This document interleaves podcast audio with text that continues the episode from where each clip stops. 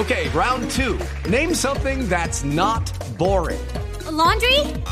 Ooh, a book club. Computer solitaire, huh? Ah, oh, sorry, we were looking for Chumba Casino. That's right. ChumbaCasino.com has over 100 casino style games. Join today and play for free for your chance to redeem some serious prizes. ChumbaCasino.com. No purchase necessary. Full prohibited by law. 18 plus terms and conditions apply. See website for details. Las noticias del mediodía en Mañanas Blue. Mucha atención porque en las próximas semanas se van a iniciar los diálogos con la segunda Marquetalia en el marco de la paz total del presidente Gustavo Petro. Estos diálogos se van a realizar en Colombia, así lo confirmó la oficina del Alto Comisionado para la Paz, Mateo Piñera. Sí, señor Leonardo, pues en las próximas semanas empiezan en Colombia los diálogos con las dos disidencias, las de Iván Mordisco, que nunca firmaron el acuerdo de paz en 2016, y también con la segunda Marquetalia al mando de Iván Márquez. Este fue el grupo que abandonó el acuerdo. Cada proceso se hará por separado y se haría en Colombia, en unas zonas que se van a adecuar para cada una de las conversaciones y contará con la presencia de la fuerza pública, según confirma el alto comisionado para la paz Danilo Rueda en diálogo con la agencia Reuters. Habría unos lugares específicos que concertaríamos entre ellos y el gobierno nacional, que significaría que la fuerza pública cumple todos sus deberes constitucionales, que posibilitará la presencia de las instituciones civiles del Estado, verificando que allí no se están desarrollando operaciones ilegales y generar un clima de, de conversación que sea eficiente y eficaz. En este momento el gobierno nacional adelanta las gestiones para que algunos mandos de las disidencias de Iván Mordisco puedan salir de la cárcel por 10 días, reunirse con el grupo y así determinar sus negociadores y la agenda para empezar el proceso de diálogo. Gracias Mateo y también les contamos que los taxistas por mayoría decidieron que van a ir a, la reunión del Ministerio de Transporte que es a las 2 de la tarde. Sin embargo, ratifican la posición de que sea cual sea la conclusión del encuentro, el paro se va a hacer en varias ciudades del país. Oscar Torres.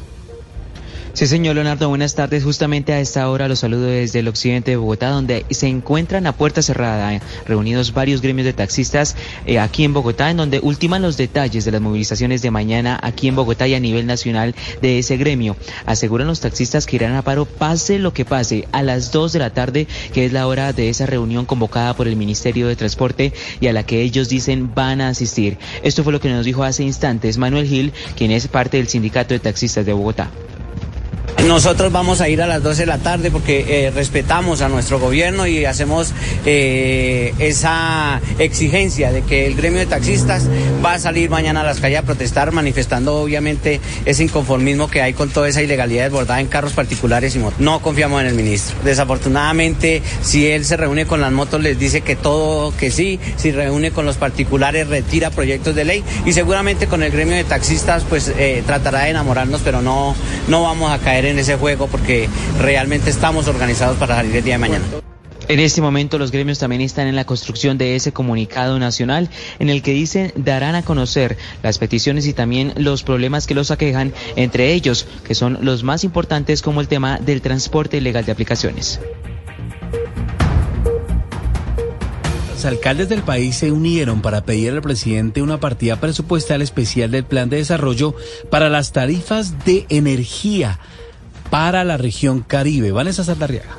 A partir de una reunión adelantada por los miembros de la Asociación Colombiana de Ciudades Capitales en la ciudad de Barranquilla, los mandatarios del país solicitaron al presidente de la República incluir en el Plan Nacional de Desarrollo una partida presupuestal que permita mitigar el impacto del cobro de las pérdidas tanto para los usuarios de las empresas aire como afinia, generadas por el robo del servicio y también por las deficiencias de la infraestructura eléctrica para el Caribe colombiano, que termina traduciéndose en cobros adicionales para los usuarios que pueden equivaler desde los 100 hasta los 100 180 pesos por kilovatio hora consumido. Al respecto, el alcalde Jaime Pumarejo explicó que este es un monto que puede requerir hasta 2 billones de pesos por año. Que incluyan una partida y un artículo en el Plan de Desarrollo Nacional para que se pueda financiar de manera temporal las pérdidas. Se trataría de un cobro temporal que podría extenderse por un periodo entre 3 o 4 años para garantizar reducciones en la tarifa que podría ser hasta de un 15% y esto es un común denominador en Bogotá.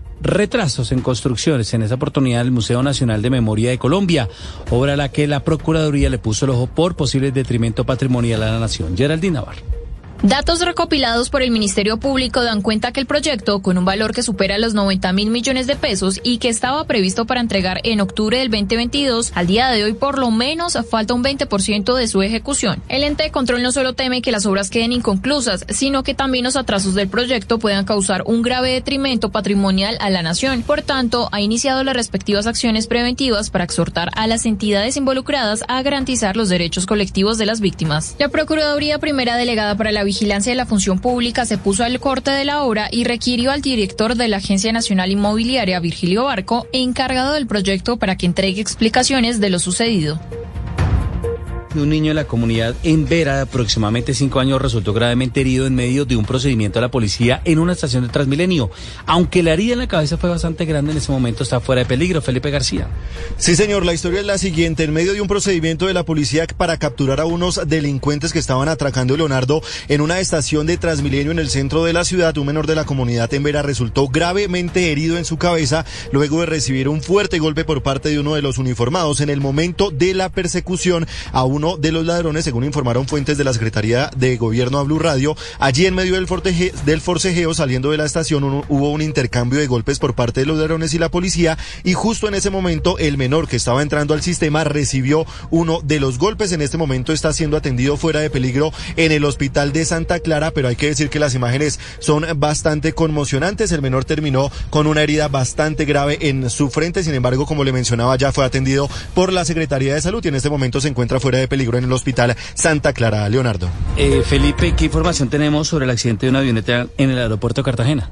Sí, señor, se trata de una avioneta de la empresa Taxi Aéreo Bimotor en Cartagena, según lo que reporta la Aerocivil, fue aterrizando que la aeronave se le retrajo el tren de aterrizaje izquierdo, es decir, se le guardó la llanta izquierda y allí se registró el accidente. Dice la entidad que no hubo consecuencias graves tras este siniestro, cinco personas estaban a bordo, incluyendo el piloto, resultaron ilesas y la pista del aeropuerto de Cartagena en este momento está totalmente cerrada. Se desconoce, Leonardo, cuánto tiempo va a estar cerrada esta pista en el aeropuerto de Cartagena. Usted tiene todas las noticias hoy, eh, Felipe, y cuénteme lo del caso del sicariato negativa. Sí, señor, precisamente Leonardo, según confirma la Policía Metropolitana de Bogotá, hace unos momentos se registró un hecho de sicariato en la localidad de Engativá, puntualmente en el barrio Tortigua. Hombres en moto dispararon contra tres personas en plena vía pública y a plena luz del día. Eso fue hace apenas unos minutos. Una de estas personas falleció y las otras están siendo atendidas en un CAMI. Lo que cree la policía, la hipótesis que se maneja hasta el momento, es que este es un nuevo hecho que se registra por ajuste de cuentas entre bandas criminales precisamente por las rentas de las drogas en estos barrios de la capital del país. Ahora noticias políticas. Gracias Felipe. En el lanzamiento de su nuevo partido Fuerza por la Paz, el senador Roy Barreras revela los candidatos que tendrían su oval para las elecciones regionales de este año en octubre. Es Lodo Baguiches. Los saludo desde el Hotel Tequendama en el centro de Bogotá. Como usted lo señala, aquí el presidente del Senado, Roy Barreras, lanzó su nuevo partido, la Fuerza de la Paz, con el compromiso por los jóvenes, las mujeres, los campesinos, los estudiantes y los indígenas, y dio a conocer el aval que entregaría partido, este partido a los eh, futuros candidatos para las gobernaciones. Eh, se conoció una lista de la manera más breve se lo cuento de la manera siguiente.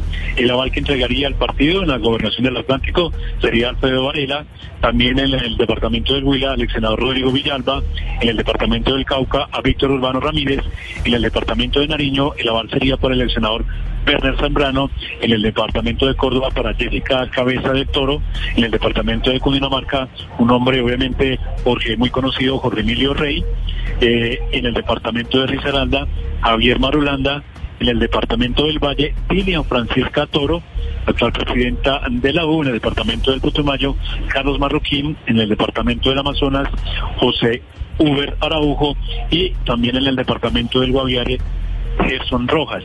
Son hombres que se conocen, Leonardo, hasta el momento, son avales que entrega o el respaldo que entrega este partido nuevo de Roy Barreras, que pertenece a la coalición del Pacto Histórico, y pues resta eh, esperar si los candidatos que hemos mencionado, como la gobernadora del Valle, pues se aceptan o no esta invitación de esta nueva colectividad que se crea en el día de hoy.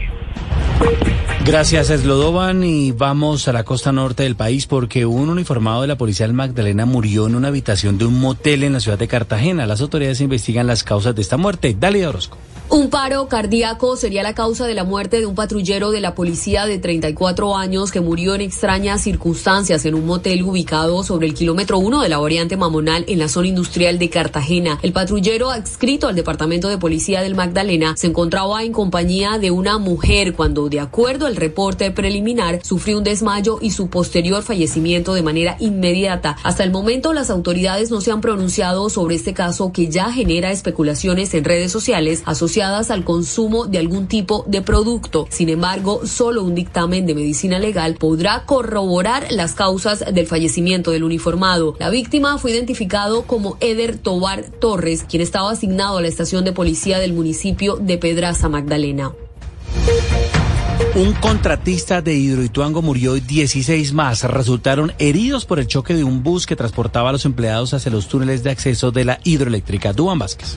EPM reportó ese trágico accidente ocurrido durante la mañana cuando el vehículo movilizaba a los trabajadores de la empresa contratista ATV Riva Calzoni. El bus habría perdido el control y chocó contra una de las paredes de los túneles de las vías de acceso a los pozos de presión de la casa de máquinas de Hidroituango, donde se adelantan las labores de blindaje a los túneles verticales de captación. La colisión dejó muerto a uno de los contratistas cuando era trasladado al hospital. 16 más resultaron heridos y otros seis compañeros salieron ilesos de este accidente. Por eso, EPM activó el protocolo de emergencia de atención y los lesionados son trasladados a centros asistenciales de la región y también de Medellín. En este momento, en los túneles de Hidroituango se encuentra el personal judicial y de tránsito para adelantar las investigaciones sobre este trágico siniestro vial. Las autoridades marítimas y portuarias alertaron a cuatro apartamentos de la costa sobre un fenómeno natural que elevó la altura de las olas y la intensidad de los vientos en el mar Caribe. Carlos Catán. Aunque en el litoral caribe predominan brisas y alto oleajes desde comienzos de año, este fenómeno se intensificó en las últimas horas. En ocasiones las ráfagas de viento superan los 54 kilómetros por hora y las olas alcanzan los 3,5 metros de altura. Estas alteraciones meteorológicas revisten riesgo de siniestro, especialmente para los transportadores de pasajeros y carga menor, los pescadores artesanales, los deportistas náuticos y los bañistas. Por eso, las autoridades marítimas recomiendan. Capitán, Jesús Zambrano, Capitanía de Puertos de Barranquilla a hacer los reportes respectivos de los zarpes, zona donde van a estar haciendo sus faenas y hora de término. Y a estar preparados con sus naves, siguiendo las recomendaciones de seguridad que se han hecho y el respectivo preparación para ese tipo de faenas. Nosotros estaremos muy atentos, acompañando, informando eh, y divulgando la información necesaria para garantizar la seguridad de la vida humana en el mar. Estos cambios podrían prolongarse por 24 o 48 horas más y afectan con mayor severidad a los departamentos de La Guajira, Magdalena, Atlántico y Bolívar. Comunidades del departamento de Santander se oponen al estudio de aguas y minero que realiza el Servicio Geológico de Colombia en Santurbán. Verónica Rincón. La inconformidad de las comunidades del municipio de Betas en Santander con el Servicio Geológico Colombiano se deriva de un diagnóstico geoquímico e isotópico del agua o análisis del agua que realizan expertos de esta entidad en el páramo de Santurbán, porque según los habitantes se desconocen las razones para la realización de este estudio. Rosa Elena Delgado, representante de la comunidad. Todas las pruebas van a sacar allá, no sabemos para qué las quiere, cuál es el objetivo de esas, de esas muestras cuál es el alcance, qué información necesita. Los habitantes de Betas le solicitaron al presidente Gustavo Petro realizar una visita al municipio para que conozca la tradición minera.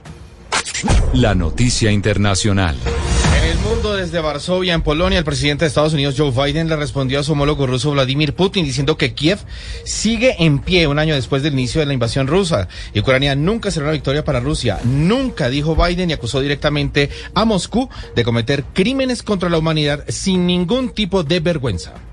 They've committed depravities, crimes against humanity. La democracia del mundo se ha fortalecido, los autócratas se han debilitado, dijo Biden. El mandatario también remarcó que no es la intención de Washington o la OTAN la destrucción de Rusia, como afirmó Putin. Si Ucrania deja de defenderse, entonces sí sería su fin. Este discurso de Biden se da a tres días de que se cumpla un año de la invasión rusa a Ucrania. La noticia deportiva. La noticia deportiva llega desde Quito, capital ecuatoriana, pues allí Millonarios realizó su primer entrenamiento pensando en su debut de la Copa Libertadores de América frente a la Universidad Católica de este país. La práctica fue en la sede de Independiente del Valle, donde el técnico Alberto Gamero contó con el lateral izquierdo Omar Bertel y el capitán Macalister Silva, quienes se perdieron el último partido de liga por lesión. Y también contó con Daniel Cataño, el 10, quien fue agredido eh, por un hincha del Tolima hace poco más de una semana y que pagó una de las tres fechas de sanción frente a Jaguares en la última fecha de la liga. Partido válido por la ida de la fase 2 de Libertadores será el jueves a las 7 de la noche, hora colombiana. Boombox. It's time for today's Lucky Land horoscope with Victoria Cash. Life's gotten mundane, so shake up the daily routine and be adventurous with a trip to Lucky Land. You know what they say. Your chance to win starts with a spin.